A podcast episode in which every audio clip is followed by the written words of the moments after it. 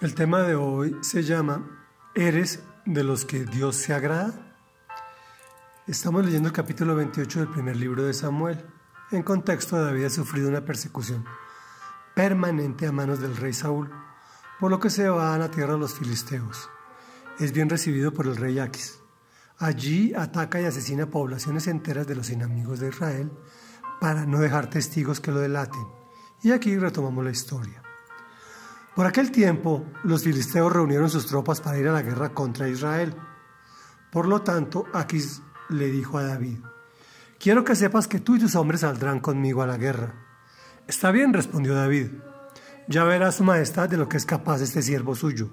Así es, añadió Aquis. De ahora en adelante te nombro mi guardaespaldas. Ya Samuel había muerto. Todo Israel había hecho duelo por él y lo habían enterrado en Ramá, que era su propio pueblo. Saúl, por su parte, había expulsado del país a los adivinos y a los hechiceros. Los filisteos concentraron sus fuerzas y fueron a Sunen, donde acamparon. Saúl reunió entonces a los israelitas y armaron su campamento en Gilboa. Pero cuando vio Saúl al ejército filisteo, le entró tal miedo que se descorazonó por completo. Por eso consultó al Señor pero él no le respondió ni en sueños, ni por el urín, ni por los profetas. Por eso Saúl le ordenó a sus oficiales, búsquenme a una divina para que yo vaya a consultarla. Pues hay una en Endor, le respondieron. Saúl se disfrazó con otra ropa y acompañado de dos hombres, se fue de noche a ver a la mujer. Quiero que evoques a un espíritu, le pidió Saúl haz que se me aparezca el que yo te diga. ¿Acaso no sabe usted lo que ha hecho Saúl? respondió la mujer. Ha expulsado del país a los adivinos y a los hechiceros. ¿Por qué viene usted a tenderme una trampa y a exponerme a la muerte? Tan cierto como que el Señor vive, te juro que nadie te va a castigar por esto, contestó Saúl. ¿A quién desea usted que yo haga aparecer? preguntó la mujer.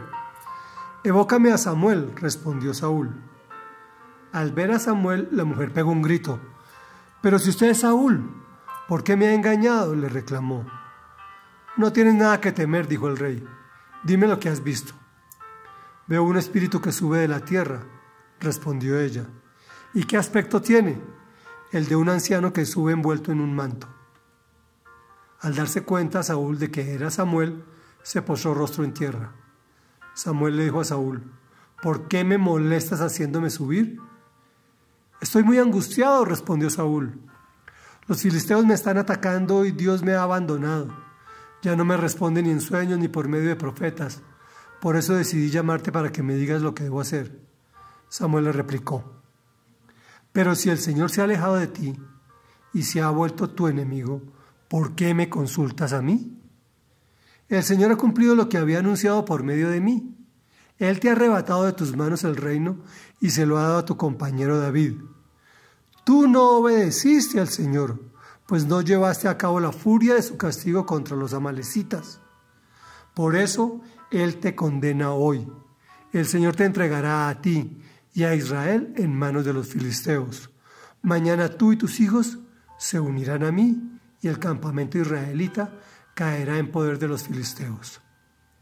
Al instante Saúl se desplomó, y es que estaba lleno de miedo por lo que Samuel le había dicho, además de que se moría de hambre, pues en toda la noche y en todo el día no había comido nada. Al verlo tan asustado, la mujer se le acercó y le dijo, yo, su servidora, le hice caso a usted, y por obedecer sus órdenes me jugué la vida. Ahora yo le pido que me haga caso a mí, Déjeme traerle algún alimento para que coma, así podrá recuperarse y seguir su camino. Pero Saúl se negó a comer. Sin embargo, sus oficiales insistieron al igual que la mujer, y por fin consintió. Se levantó del suelo y tomó asiento. La mujer tenía en su casa un ternero gordo al que mató enseguida. También amasó harina y horneó unos panes sin levadura. Luego le sirvió a Saúl y a sus oficiales. Esa misma noche, después de comer, todos ellos emprendieron el camino. Meditación. Veamos la actuación de Saúl. Había expulsado del país a los adivinos y hechiceros. O sea, lo había hecho muy bien. Pero cuando vio al ejército filisteo le entró el miedo. Consultó al Señor, pero él no le respondió. Entonces después de actuar bien decide todo lo contrario, buscar a una divina. Por ese corazón dividido e inconstante es que Dios lo había rechazado. ¿Cómo es tu corazón? ¿De los que Dios se agrada? Si no es así, las noticias son nefastas, como la noticia de la muerte inminente de Saúl y de sus hijos. Oremos. Señor de la gloria, tú no compartes con gloria con tu gloria con ídolos, ni adivinos, ni hechiceros, ni con nadie. No permitas que te iguale con ellos. Por ese pecado tú te enojas con tus hijos y los disciplinas con severidad. Te pido, porque todo es tuyo que mi sí sea sí y mi no sea no. Te lo ruego en el nombre de Jesús. Amén y amén.